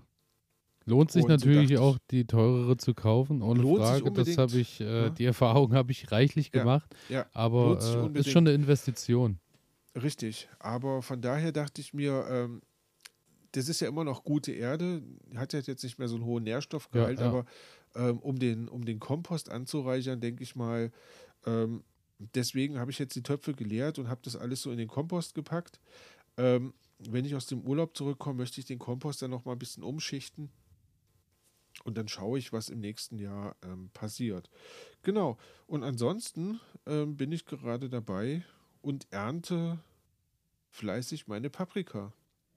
Das ist schön. Das freut mich da zu hören. Und äh, wie, wie fällt denn die Ernte aus bisher? Ähm, ich, hatte, ich hatte ja gesagt, oh, ich weiß gar nicht, was hatte ich denn gesagt? 30, 40 Paprika wollte ich ernten. Ähm, das war so mein Ziel. Ähm, ich bin jetzt bei 26 Paprika angekommen. Oh, sehr gut. Das ist doch aber ganz also, ordentlich. Von diesen Chekediner. Das ist doch wirklich ähm, ordentlich. Richtig. Und naja, sie wachsen halt sehr, sehr langsam. Ne? Also das heißt, nein, sie wachsen schnell, aber sie reifen sehr langsam. Und ähm, jetzt ist bei mir im Garten schon kaum noch Sonne. Und ich weiß nicht, wie viel ich noch ernten kann. Also das ist halt so ein bisschen schade, aber ja, ich aber denke, an mein Ziel komme ich ran. Ja, ja. Und im nächsten Jahr mache ich den nächsten Versuch, dass ich, ja, dass ja. ich da hinkomme. Aber genau. apropos, ähm, apropos Ernten und was du geerntet hast. Ja. Wir haben ja immer noch äh, auch unser kleines Ding am Laufen mit äh, ja. der Balkon-Saatgutbox ja. und Co.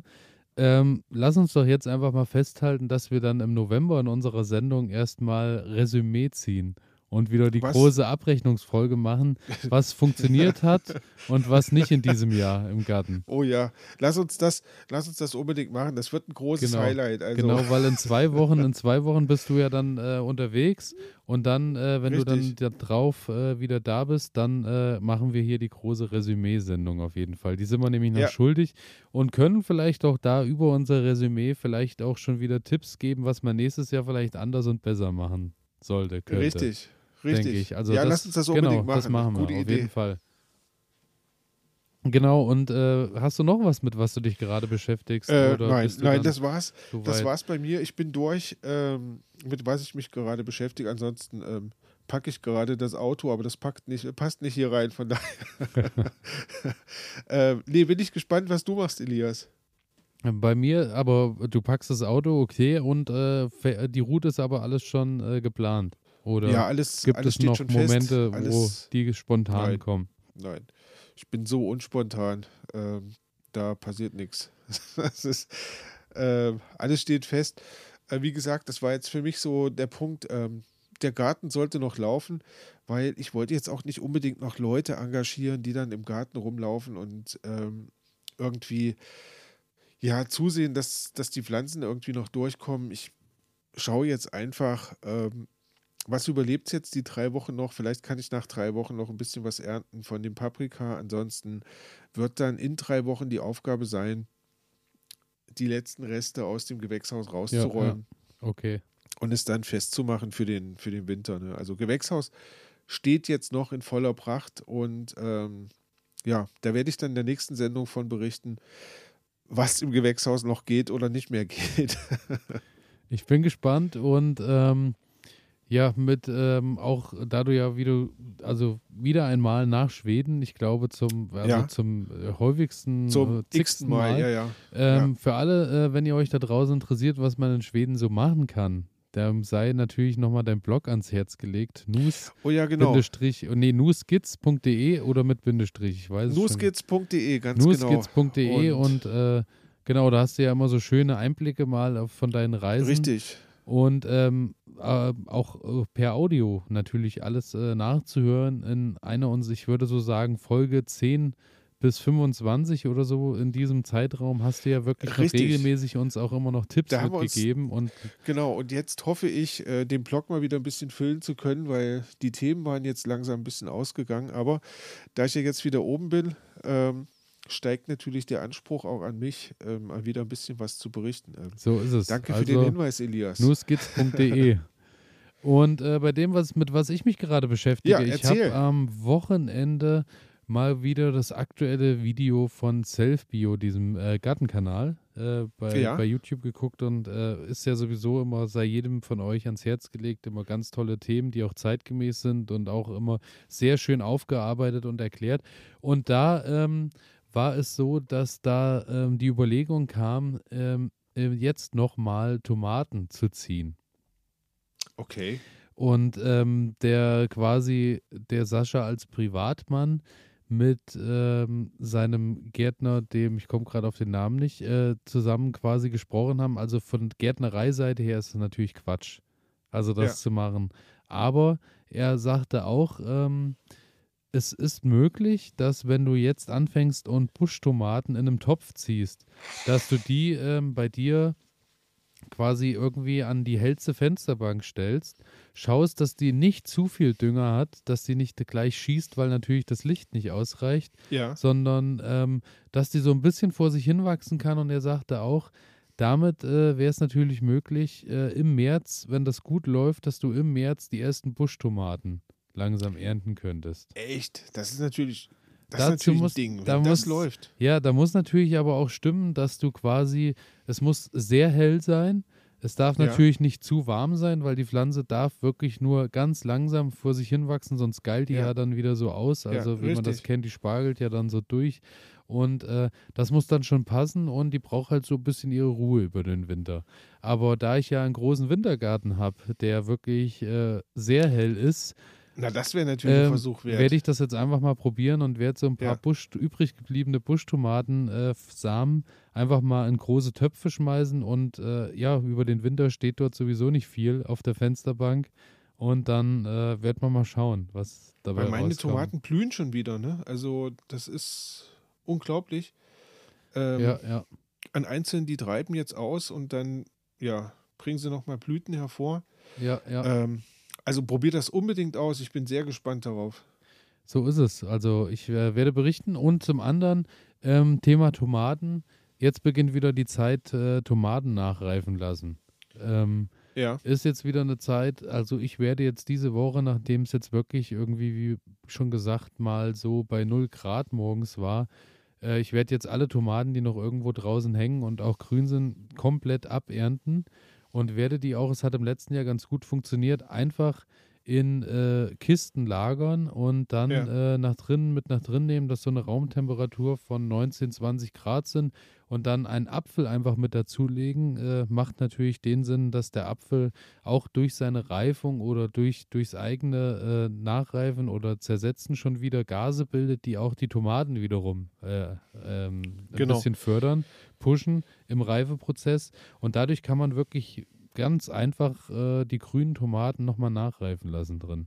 Und das Mhm. äh, werde ich dann jetzt die Woche auch wieder angehen. Hat das letzte Mal gut geklappt. Das letzte Mal hatte ich die sogar einfach äh, in den Heizungskeller gepackt, da wo es dann auch zwischendurch immer mal wärmer war. Und dann ist wirklich einiges nachgereift. Also die Quote Mhm. war recht hoch. Manche sagen auch, sie wickeln so ein Zeitungspapier ein. Äh, das würde auch äh, das unterstützen nochmal. Aber bei mir ging das eigentlich recht problemlos so. Also werde ich dann auch wieder so machen. Das ist sowas, was diese Woche noch ansteht Klingt bei mir. Auf jeden Fall. Ansonsten ähm, habe ich ja schon gesagt, ähm, Meerrettich äh, habe ich ja geerntet. Hatte ich ja, in, Ja. ein, ein wirklich große, eine große Wurzel geerntet und habe mich jetzt mal ans, also erstmal ans Randtesten gemacht. Wie stark ist es vom Aroma, vom Probieren, was kann man wie machen. Also habe ich den Meerrettich genommen und habe mir erstmal geguckt, klassisch äh, in Sahne. Also diesen klassischen wirklich, den man zum Sahne Braten mehr kennt. Einfach ja. klein gerieben, Sahne dazu, das Ganze ein bisschen aufpüriert mit einem Schuss Essig, ein bisschen Salz dazu. Fertig war's und das gab es dann am Sonntag auch gleich zum Sonntagsessen. Und äh, ich muss sagen, er hat gut Bums, aber es war nicht so übertrieben. Also es war wirklich, es war schön, es war geschmackig, wunderbar. Es war aber nicht übertrieben scharf und äh, hat aber sehr gut geschmeckt. Dann ist eine zweite Sache, habe ich noch nicht probiert, Meerrettich in Essig einlegen. Ist wohl auch eine Variante. Okay. Kenne ich so auch noch nicht. Habe ich noch nie gehört, ja. Nee, aber kann ich mir gut vorstellen, dass das natürlich auch funktioniert, dass du, äh, also die Frage ist dann halt wirklich, was du mit den Stücken machst, ne? Also wenn der dann äh, wirklich richtig so, Bums zum hat, Naschen zum Naschen so am- zwischendurch. Am Fernseher so. Ja, ah, stelle ich mir schon hart vor. Also eher Aber dann hallo. vielleicht auch was dann nochmal zum Kochen, dass man den dann irgendwo mit dazu packt. Und ähm, Meerrettich äh, ansonsten haltbar machen ist Einfrieren wohl noch äh, eine wunderbare Methode. Einfach nur, dass du dir das stückchenweise einfrierst und dann eben, Mhm. wenn der Sonntag kommt und äh, du dann den Sahne-Meerrettich wieder anreiben willst oder machen willst, dann holst du dir halt einen Tag vorher raus, lässt ihn auftauen und äh, reibst ihn dann kurz, Ah ja, beziehungsweise gute Idee. Pürierst du ihn dann einfach mit oder steckst ihn in den Mixer mit der Sahne und dann äh, sollte das funktionieren. Genau, das ist jetzt so eher das, was ich mit dem Rest noch vorhab. Und ansonsten Meerrettich mit Honig bei Erkältung. Aber ja, wie es schon gesagt, nicht zu tief die Nase ins Einwegglas halten. Weil das war wirklich zornig. Also das kann ich dir sagen. Ist nichts für so einen Siegerschluck. Nee, auf jeden Fall, Ja. auf jeden Fall. Ansonsten bin ich jetzt auch wie du so langsam hinterher. Das ist so, äh, Herbst wird langsam Richtung Winter geht im Garten. Ja. Ich habe jetzt so das letzte Mal auch komplett abgemäht. Dazu gleich in der nächsten Kategorie aber nochmal mehr. Ansonsten habe ich auch angefangen, alles, was jetzt schon raus konnte, so langsam aus dem Beet rausgeholt. Habe ähm, vor allem jetzt überlegt schon mal und geplant, wie denn die Beetaufteilung jetzt weitergeht, wo der Knoblauch hinkommt, weil wir haben ja Steckknoblauch äh, jetzt langsam, beziehungsweise sind schon mittendrin. Ich warte gerade noch, dass alle Sorten ankommen. Und da habe ich das Beet jetzt vorbereitet neben, dem, äh, neben den Erdbeeren. Einen guten Streifen und da habe ich natürlich erstmal wieder ein bisschen tief gegraben, ein bisschen gehackt, dass das schön tiefgründig locker ist. Und da wird dann der Knoblauch reinkommen. Und da nur ganz kurz habe ich mal äh, die Sorten, die ich zumindest in Verwendung habe, mal kurz ein bisschen notiert, um mal äh, zu sagen, was da so bei mir im Garten steht. Und da habe ich zum einen den Knoblauch Messidrom, der ist weiß äh, und würzig und kommt aus Frankreich. Dann habe ich den Vallelaldo, der ist weiß. Valle Lal- Lado. Valle Lado anscheinend, Okay. so wird es ausgesprochen. Weiß, äh, Spanisch und hat sehr große Zehen und äh, Spanisch ist natürlich immer auch gleich verbunden mit einer guten Aioli.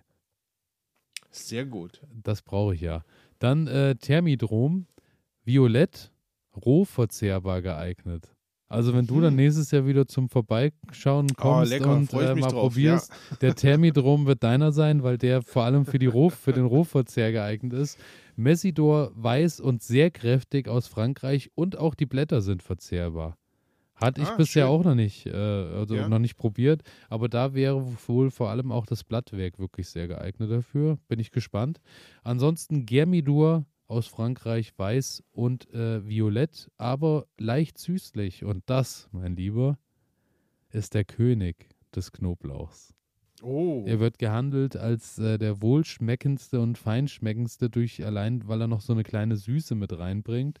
Der okay. Germidor und äh, dann zu guter Letzt der Morado. Das ist dann Weinrot, äh, Weinrote Zwiebel, violette Zehen, Spanisch. Also das ist dann wirklich so ein, so ein richtig violetter, lilafarbener Knoblauch.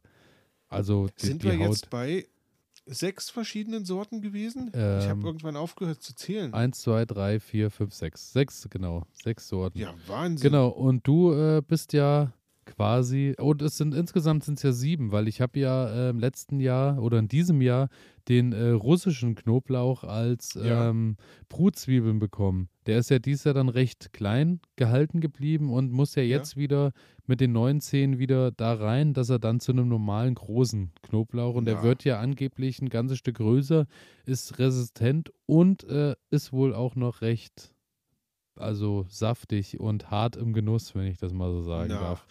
Also schön. ich würde sagen, nächstes Jahr dann äh, das große Knoblauch-Test. Die große Knoblauchverkostung. Das ja, wäre aber natürlich nochmal auf jeden Fall was. Und damit äh, ist so durch, mit was ich mich gerade beschäftige. Und ich würde sagen, wir beschäftigen uns mit Kategorie 3.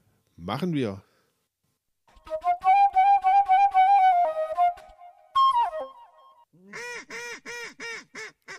Was ich gelernt habe, habe ich als nächstes auf der Liste. Was ich gelernt habe, ja, ähm, kann ich dir sagen. Es ist frustrierend. oh, jetzt bin ich gespannt. Ja, ja. Frustrierend, das ist ja, Ja. immer in uns, ich glaube, ein Wort, was in jeder Sendung Ja, ja. fällt. Also ich, ich, ich mische jetzt hier auch die Kategorie äh, Fehler der Woche und was ich gelernt habe. Okay. Also das ist, ähm, äh, wie gesagt, 26 Tschekediner Paprika habe ich geerntet ähm, und ich habe mich sehr gefreut. Manche waren noch ein bisschen grün, ich habe sie so ein bisschen nachreifen lassen und dann, das funktioniert ganz gut. Und dann habe ich mich rangemacht und habe sie aufgeschnitten.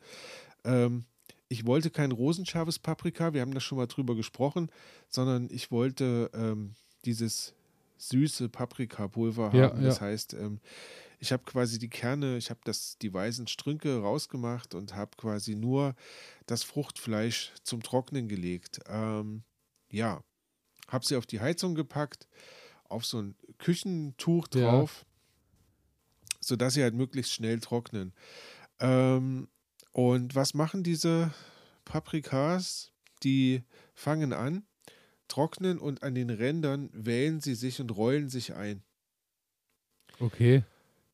So, und nach einer Woche dachte ich mir, guck mal, die sind ja schon fast trocken. Ja. Und hebt sie so hoch und guck, ah, die sind ja noch eingerollt und da, wo sie eingerollt sind, dann sind sie auch noch irgendwie feucht und nicht so richtig und trocken geschimmelt geworden. wahrscheinlich, ja. Und geschimmelt. Und ja. es ist wirklich ein gutes Drittel meiner Ernte Oh nein. ist quasi geschimmelt. Ähm, und das hat mich so maßlos geärgert. Das glaube ich. ähm, ja, dass ich jetzt rangegangen bin, habe wirklich jede einzelne Schote, also ich habe nicht mal Schoten gehabt, sondern ich habe die Schoten in Streifen geschnitten. Aber das heißt, ich habe jede, jede Paprikapflanze so in drei bis maximal vier Stücke zerlegt, Ja, ne? ja. weil ich mir so dachte, ich will jetzt auch nicht so viel Kleinkram da liegen haben. Ähm, und ja, wie gesagt, ein Drittel ist einfach verschimmelt, konnte ich dann wegwerfen und habe mich sehr drüber geärgert.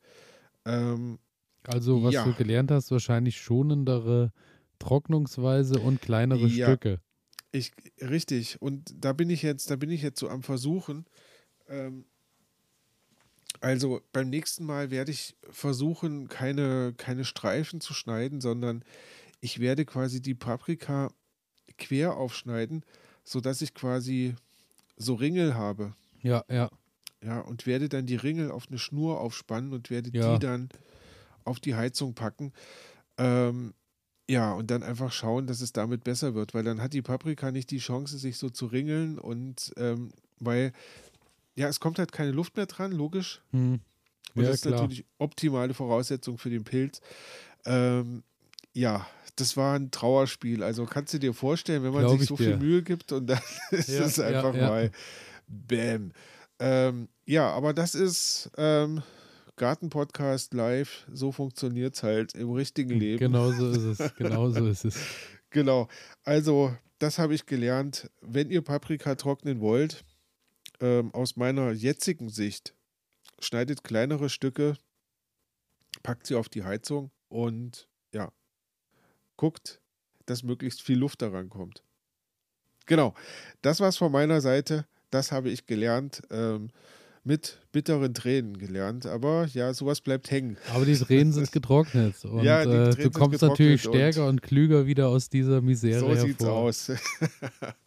Elias, wie geht's bei dir? Bei mir ist, äh, was ich gelernt habe, ähm, Erdmandeln werden äh, trockener und somit süßer über die Zeit. Oh, Pass auf. Was Positives. Ich habe äh, das Frühbeet habe ich leer geräumt und da war auch tatsächlich, ich habe ja einmal die Erdmandeln in einem Kübel am Haus stehen. Da ja. ist aber das Blattwerk alles noch wunderbar grün und äh, es steht noch in vollem Saft. Und dann hatte ich draußen in dem, was ich im, äh, so als Frühbeet habe, da mache ich ja dann im, irgendwann im Sommer einfach die Klappe auf und dann funktioniert es als normales Beet. Da waren jedenfalls auch Erdmandeln drin. Und davon sind auch äh, welche gut angegangen und das wurde jetzt welk und dann habe ich die rausgeholt. So. Und dann habe ich ja. jetzt von einer Pflanze, die hat sich ganz ordentlich verbreitet, muss ich sagen. Und dann habe ich so eine gute, also was heißt gut, aber eine, eine Handvoll, eine Handvoll Erdmandeln habe ich da rausgeholt. Okay. Dann ähm, habe ich aber so abgeerntet, dass ich ähm, noch das ein bisschen grün hatte, habe unten noch ein paar Erdmandeln dran gelassen, so dass ich die Pflanze dann auch einfach wieder nutzen kann fürs nächste Jahr. Also die topfe ich jetzt ein, beziehungsweise stelle sie schon mal im Garten, suche ich mir einen Platz raus, wo die hinkommt und dann überwintert die da und trägt dann einfach im Frühjahr wieder raus und mhm. äh, kommt wieder raus. Gut, dann habe ich die Erdmandeln mit nach Hause genommen, habe die erstmal gründlich gewaschen und da muss ich dir wirklich sagen, was ich da auch gelernt habe, also Erdmandeln reinigen ist wirklich schon eine richtig tolle Aufgabe, weil die sind halt unfassbar uneben und da äh, wirklich die richtig sauber zu kriegen und dann haben die überall okay. auch Wurzelreste dran. Das ja. ist schon nicht ohne. Und ich muss sagen, ich habe die dann dreimal oder so abgewaschen, so richtig und äh, es ist dann irgendwie so, so mit, mit Haut drumherum ist irgendwie, befriedigt mich nicht so. Deswegen habe ich die Super. dann immer äh, genutzt und habe äh, dann, ich habe dann halt immer zwischendurch, wenn ich mal eine essen wollte, ein bisschen was geschält rundherum. Also die sind halt wirklich sehr klein. Also ist ein okay. bisschen Fiemelarbeit. Ich sag mal so, so Fingernagel. Also so, so kleinst, kleiner Finger, Fingernagel groß. So diese Ach, mehr Größe. ist das nicht. So bei denen jetzt. Ich habe aber auch noch die, die im Kübel sind. Das sind dann äh, größere auch Sorten dann dabei. Eine ist auch die Jumbo. Nuss, also da denke ich mal, dass die ein bisschen größer werden. Das zeigt okay. jetzt die Erfahrung. Ähm, vielleicht haben die sich auch da in dem Beet nicht so wohl gefühlt an der Stelle. Man ja. weiß es ja dann nicht. Aber ähm, ich habe am Anfang das erste Mal reingebissen, da waren die noch so, als ich die gerade geerntet habe, so leicht, so ein bisschen feucht auch noch. Und ja. da waren die so nicht nussig. Es war ein bisschen, was von der Konsistenz ein bisschen weicher, hat auch einen Eigengeschmack gehabt, aber auch nicht so richtig nussig, wie ich es erwartet habe. War so ein bisschen sehr eigen, dass ich dachte, naja, also schmeckt, aber so richtig umhauen tut es mich noch nicht als mhm, Alternative, mhm. so als kleinen Snack ja. oder so. Und dann habe ich die daheim zum Trocknen hingelegt, nachdem ich die gewaschen habe und eine Woche später mal wieder welche geschält. Und jetzt durchs Trocknen sind die wirklich hart geworden und haben dann wirklich so ein bisschen so eine, so eine nussartige Konsistenz gekriegt. Ja, schön. Und sind auch süßlich geworden vom Geschmack durchs Trocknen. Okay. Und jetzt sind die wirklich richtig lecker. Und äh, bin ich ein bisschen begeistert, dass man sowas doch auch bei uns aus dem eigenen Garten rausholen kann. Also die Erdmandel. Wie, wie, viele äh, hast du jetzt davon? Also ich habe jetzt halt, wie gesagt, noch, also das war die eine Hand von einer Pflanze und davon habe ich jetzt noch vier weitere. Die habe ich ja gekriegt als, äh, also sagen wir mal, am Ende werden es, mit Glück werden es nochmal vier Hände. Aber okay. bleibt natürlich abzuwarten. Ist überschaubar also. Ja, genau. Ja, Aber ja. ich muss halt auch sagen, ich habe letztes Jahr ja angefangen mit, äh, das waren ja äh, bei den Pflänzchen, die ich gekriegt habe, das waren sieben mal sieben äh, Töpfchen und mhm. da hat ein bisschen Grünzeug rausgestachelt. Jetzt, als ich die rausgeholt habe, waren die dann eher schon von der Breite her, sagen wir mal, auf 15 mal 15. Also die haben dann natürlich auch okay. ein ganz anderes Startkapital, wenn ich die jetzt dann wieder ja, ja. im nächsten Jahr und so denke ich, wird sich das dann auch über die Jahre ein bisschen machen und verbreiten. Ja, und ja, ich bin gespannt, wie das dann vorangeht mit der Erdmandel. Aber eine richtig leckere Sache. Ansonsten, was ich gelernt habe, äh, ich habe, wie gesagt, schon äh, Rasen habe ich jetzt die letzte, die Maat im Garten gemacht, auch die letzte große Maat. Musste ja. auch nochmal sein, weil der ist dann auch umgekippt und dann wurde das schon so leicht auf dem Boden, so leicht gammelig und so hm. und äh, feucht und ja, dann halt, wie du schon sagst, den Meer auf Maximum höhere Stufe stellen, war dann auch äh, ja. äh, mein Kumpel da, liebe Grüße an der Stelle an Benny, äh, der mir wieder mit seinem Traktor ausgeholfen hat und kam ah, und hat gut. das Mähwerk dran gehabt und hat mir das äh, ganz nervenschonend in einer Stunde irgendwie äh, runtergemäht rundherum. Das und, ist gut. Ähm, ja, dann war aber die große Frage, wohin mit dem Rasenschnitt? Und mhm. ähm, Rasenschnitt ist ja tatsächlich dann so, wie der am Boden, wenn der umkippt und liegt, der Rasen anfängt und gammelt dann vor sich hin, so gammelt der natürlich auch auf dem Kompost. Also ist natürlich das Wichtigste, ich musste mal schauen, wie kompostiere ich den? Kann ich den überhaupt kompostieren? Und da ja. äh, bin ich ziemlich schnell darauf gestoßen, dass das A und O bei dem Rasenkompost äh, ist, dass auf jeden Fall ausreichend Sauerstoffzufuhr stattfindet, so dass die Schichten auch wirklich sich zersetzen können. Wenn die Schicht zu dicht ist, hast du äh, das große Problem, dass es wirklich einfach nur anfängt, gammelt und stinkt bestialischst, weil ja. äh, durch diese ganzen Milchbakterien und Co., die sich da äh, dann nicht mehr zersetzen können, beziehungsweise Milchsäurebakterien sind es ja, und Hefepilze, fängt das halt wirklich an und gammelt richtig hart und ekelhaft das vor sich richtig hin. Übel, ja. Ja, ja. Daher, also du hast dann eher so wie eine Jauche fast angesetzt, würde ich sagen, ja. eher vom Geruch. Daher wirklich nur habe ich angefangen und habe das in ganz dünnen Schichten auf den Kompost erstmal oben drauf ein bisschen gepackt, mit der Gabel ein bisschen durcheinander gewürfelt, sodass die Schichten mhm. auch ein bisschen verteilt sind. Und äh, habe dann nochmal einen Haufen gemacht, wo ich das ein bisschen aufgesetzt habe. Und da kommt jetzt dann noch äh, ins Spiel, ich habe ja dann auch meine äh, Hecken geschnitten. Also ich habe ja ums Haus noch ein paar Meter Hecken, das habe ich ja, jetzt ja, alles ja, gemacht, alles runtergeschnitten, habe mir da die Äste mitgenommen und habe da halt angefangen und habe ein bisschen das kleinere Astgut und so genommen und schichte das jetzt immer Stück für Stück auf, so dass du durch diese Astschichten nochmal Luft hast, immer in den einzelnen Gebieten und dadurch denke ich, äh, könnte das etwas besser kompostiert das werden. Das macht Sinn. So der Plan auf jeden Fall.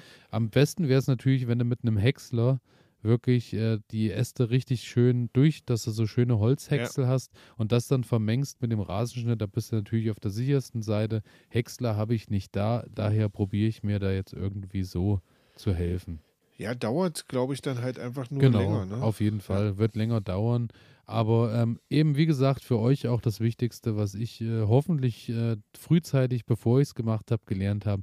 Kompost darf nicht zu stark verdichtet sein, wenn du Rasenschnitt drauf wirfst. Hm. Ansonsten hm. äh, hat sich das dann mit deinem Kompost ganz schnell auch erledigt. Also da bin ich, da bin ich sehr gespannt, weil mein Kompost besteht ja zu, ich würde mal sagen, 70 Prozent aus Rasenschnitt, weil ich einfach nichts anderes im Garten habe. Ja, ja. Ähm, und ich lasse es jetzt einfach mal zwei Jahre stehen und, und gucke dann mal, ja, ja. was ist dabei rausgekommen. Ne? Also ist das jetzt wirklich was, was man verwenden kann oder ist es, ist es Müll? Ähm, spannenderweise, also stinken tut es nicht. Ja, ich glaube, stinken ähm, ist meistens auch erst, wenn du es dann drehst, wenn dann das, was in der Mitte war, nicht vergammelt an die Luft kommt.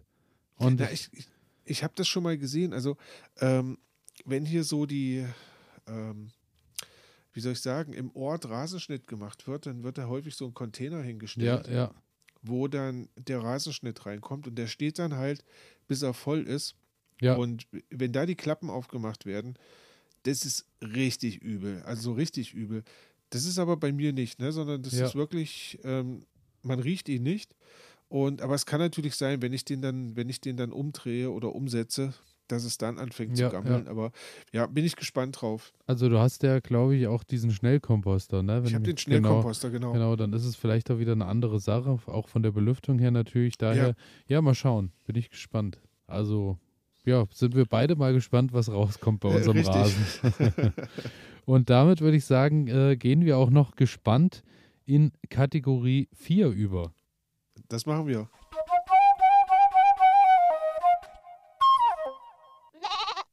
Fehler der Woche. Was ist dein Fehler der Woche, Ronny? Ja, Frustration. Schimmel in der Paprikamischung. Das ist. ähm, ja, ähm, brauche ich gar nichts weiter zu sagen. Es war einfach nur, es war einfach nur ärgerlich. Ähm, aber das sind halt genau solche Fehler, die brennen sich tief ein ähm, und werden dann quasi auch im nächsten Jahr hoffentlich nicht nochmal gemacht werden. Ne? Also meine, meine Mutter hat ähm, so ein Trockengerät, wo, wo du quasi ja, ja. so einen Föhn und wo dann Luft da durchstreift und aber da hatten wir ja auch schon mal drüber gesprochen. Ich möchte halt nicht unbedingt Strom verbrauchen dafür, dass ich das trockne, weil das ist ja so ein Prozess, der eigentlich ja natürlicherweise ohne irgendwas abläuft. Ähm, von daher ist für mich jetzt einfach mal die Strategie, ich brauche ein Konzept, wie sich diese Dinger trocknen lassen, ohne dass ich da. Ja, ohne Frage, ja. aber es ist natürlich auch die andere Frage, ähm, wenn das System natürlich dann so funktioniert, ne? Mit dem ja. Trocknergerät, da bist du halt aber ja. auch wenigstens so auf der sicheren Seite, dass du sagen kannst, du hast deine Ernte dann dadurch nicht verloren oder nicht. Äh, ja, ja, ja, ja, ja, ja, ja, Das, ist, Aber, das ist genau dieser Zwiespalt, in dem man sich dann befindet. Ne? Also wäre der, der Zwischenweg noch ähm, Strom selber herstellen und dann äh, zu den Zeiten, wo genügend Strom erstellt wird, das, das Gerät machen, dranhängen. Ja. Das wäre natürlich noch, das noch eine könnte man machen. Ähm, perspektivisch, glaube ich, ist es einfach, oh, kannst du dich noch erinnern, wir hatten vor Ewigkeiten mal drüber gesprochen, ähm, diesen Trockenofen da zu bauen. Ja, ähm, ich erinnere mit mich. Mit diesen Glasplatten ja. davor. Ähm, und ich hatte ja irgendwann auch schon bei eBay mal solche Glasplatten gefunden, aber ähm, ich weiß gar nicht, waren die dann weg oder hat der oder diejenige, die das angeboten hat, mich nicht mehr angeschrieben. Also irgendwie ist es jedenfalls nichts geworden. Und perspektivisch wäre das natürlich für mich so die optimalste Situation, ähm, so einen Trockenofen zu haben, der halt mit Luft und äh, Sonnenwärme funktioniert. Ohne Frage, das wäre wär natürlich, ja, äh, mehr geht natürlich nicht.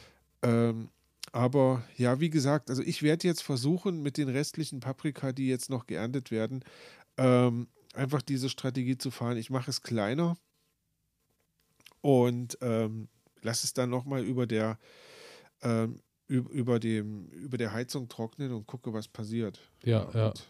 Im nächsten Jahr also dann werte ich aus, was ist das Ergebnis und dann wird sich zeigen, lohnt sich das oder lohnt sich das nicht oder muss ich dann halt wirklich ähm, darauf setzen, ja, irgendwie ein, ein richtiges Trocknungsverfahren einzusetzen und ne, weil ich sag mal rein theoretisch, wenn man, wenn man jetzt ähm, in Gefilden wohnt, wo nochmal wirklich Sonne scheint und du kannst es dann zum Trocknen richtig aufhängen, das ist natürlich das Optimale. Das wäre aber natürlich das Optimum, ja.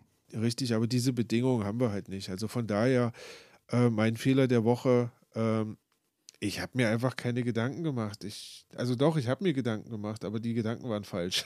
okay, okay. ja, ähm, wie sieht es bei dir aus, Elias? Bei mir Fehler der Woche, äh, was ich schon festgestellt habe, ich habe ja vor geraumer Zeit ähm, Apfelmus eingekocht. Ja. Und ähm, muss auch sagen, das ist auch nach wie vor sehr lecker und ist auch wunderbar aber die Gläser, die ich gewählt habe, sind halt viel, viel zu groß. Also okay. äh, das Problem ist, ich kriege dann halt auch einfach die Gläser nicht leer, weil ich äh, oder wir auch einfach keine äh, drei, vier Tage am Stück irgendwie äh, nur Apfelmus ständig wollt. Apfelmus essen können. So. Das ist ein bisschen was wie Kohlrüben dann. Ja, genau. Und ja. Ähm, ich weiß auf jeden Fall fürs nächste Jahr, ich werde kleinere Apfelmusgläser einkochen, weil ähm, das ist immer so eine schöne Sache, wenn du zum Beispiel äh, Reibekuchen oder sowas ja. machst und dann ein schönes, frisches oder ein, ein selbstgemachtes Apfelmus dazu packst. Wunderbar. Und wunderbar. Und dann hast du aber, nachdem du äh, irgendwie mit vier Leuten gegessen hast, im Anschluss halt immer noch ein Dreiviertelglas. So, und dann ist so, okay, das wird eine Herausforderung ja. für uns alle. Also ähm, das ist dann einfach zu groß. Da brauche ich kleinere ja. Gläser, ohne Frage. Das ist ein Fehler.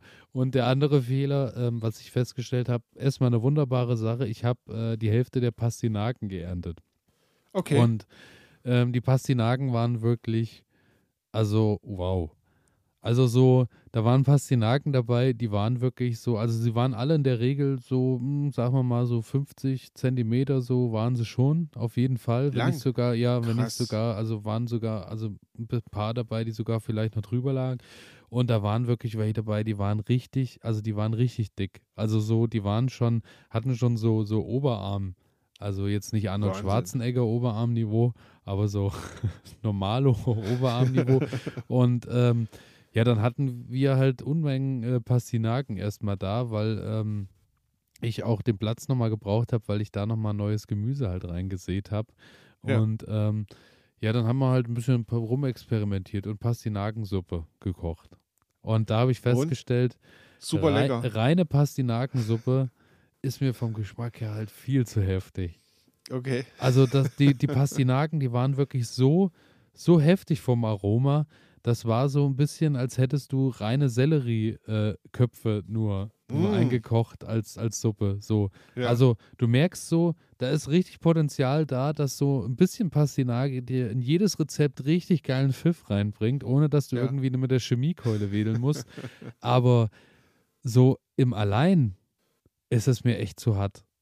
Also Okay. in Zukunft Kartoffel-Pastinakensuppe sofort, lasse ich mich sofort drauf ein. ja. Aber Pastinake alleine pürieren und als Suppe verarbeiten, nee, ist zu hart. Okay. Ist einfach Gut zu zu heftig. wissen. Definitiv. Also mir ist es zu hart, vielleicht viel nicht, aber ich- also ich kann, äh, ja, naja Hat- gut. Hat das so einen Umami-Geschmack, ja? So, so Sellerie-mäßig, so. Ja, so, so, kräftig. ja, ja, schon in die Okay. Richtung. Also wirklich Wahnsinn, was da, ja, also, aber das äh, sind Fehler, denke ich, die äh, sind verzeihbar und äh, darf man machen und sind okay. Klar. Und äh, da haben wir natürlich auch wieder was draus gelernt und äh, ja, und so gehen wir jede Woche wieder raus und erzählen uns beiden unsere Fehler mit gesenktem Haupt und kommen dann aber wieder zur Tür raus und können sagen, Ja, wir haben du, dazu Wir gehen gestärkt daraus hervor. So ist es. Und äh, ist, wir haben, wie gesagt, unser Zehn-Jahres-Plan steht. Und wenn äh, ihr da draußen uns helfen wollt, dass wir noch gestärkt aus der Sache rauskommen, würden wir uns natürlich freuen, wenn ihr auf Abonnieren oder Folgen klickt, egal wo ihr den Podcast gerade genau. hört. Und äh, was auch toll wäre, wenn ihr uns noch eine positive Bewertung auf welcher Plattform auch immer zukommen lässt, weil das hilft uns natürlich auch, dass wir ein bisschen mehr Gehör noch finden. Und ähm, was dir natürlich jetzt besonders gut Ja. hilft, ist, äh, dass äh, wir uns jetzt einfach verabschieden und du dich langsam in den Urlaubsmodus begibst, du langsam die Füße hochlegst So und langsam ähm, Richtung Schweden startest und ja, einfach auch Wir mal es dir gut dann- gehen lässt. Wir hören uns dann direkt aus dem Wald wieder. Ich freue mich schon drauf. So ist es. Ich werde dir ein bisschen Ähm, erzählen, was gerade noch so los ist hier und du wirst mir erzählen, äh, zum wievielten Mal du heute äh, ein Drei-Gänge-Menü zu dir genommen hast oder was auch immer. Oder was auch immer. Oder wie oft du gerade in der Ostsee schon geschwommen bist. Oder Richtig. wie oft du Blaubeeren und Steckrüben irgendwo geerntet und frisch genascht hast und äh, So all sowas. aus. Genauso ist es. Ronny, ich wünsche dir äh, viel Spaß im Urlaub. Erhol dich gut und äh, wir freuen uns auf deine Rückkehr. Vielen herzlichen Dank. Ähm, ich freue mich natürlich auch sehr, ähm, mit dir äh, zu plaudern. Ähm, freue mich natürlich drauf, die nächste Sendung aus Schweden dann zu moderieren. Und ähm, ja, So machen wir es. Und jetzt bleibt mir nur zu sagen, ähm, bleibt uns gewogen. Ähm, So ist es. Habt viel Spaß beim Gärtnern und ähm, erzählt uns doch einfach mal, ähm, was bei euch in der vergangenen Woche oder in den vergangenen zwei Wochen so alles schiefgelaufen ist. so ist es. Ähm. Und ansonsten vielen Dank fürs Zuhören. Und äh, genau, meldet euch einfach über unseren Nu Skizzengarten Ede Instagram-Kanal oder elias at garten-ede.de. Alles einfach hinschreiben und äh, wir freuen uns über eure Mails und Antworten natürlich auch immer wieder gern. Und äh, ja, damit bleibt uns zu sagen, viel Spaß äh, in dem Oktober. Hoffentlich noch nicht ganz so kalt, äh, wie bisher sich die Sache schon angebahnt hat. Genau. Und ähm, ja, dann würde ich sagen, bis Fehlt uns nur noch Mal. eins. So ist es. Es fehlt uns noch eins. Es fehlt uns noch die Regel. Richtig. Da kram ich doch erstmal mein schlaues Buch hervor, schlag es auf und siehe da. Bleibt im Oktober das Laub am Ast, viel Ungeziefer du zu fürchten hast. Na, fantastisch. Ich glaube allerdings, ich glaube allerdings, davon sind wir entfernt, weil wie In diesem gesagt, Jahr haben wir da kein äh, Problem mit. Ja, ja, ich denke auch, äh, da äh, der Oktober wird jetzt schon langsam frisch. Also ich denke, Ja. das Laub wird fallen. Ja, tut es. So tut ist es. Also In viel Spaß Sinne- beim Rechen, viel Spaß beim Kehren, wenn das Laub fällt. Und wir hören uns. Bis bald. Bis dahin, Tschüss. macht's gut.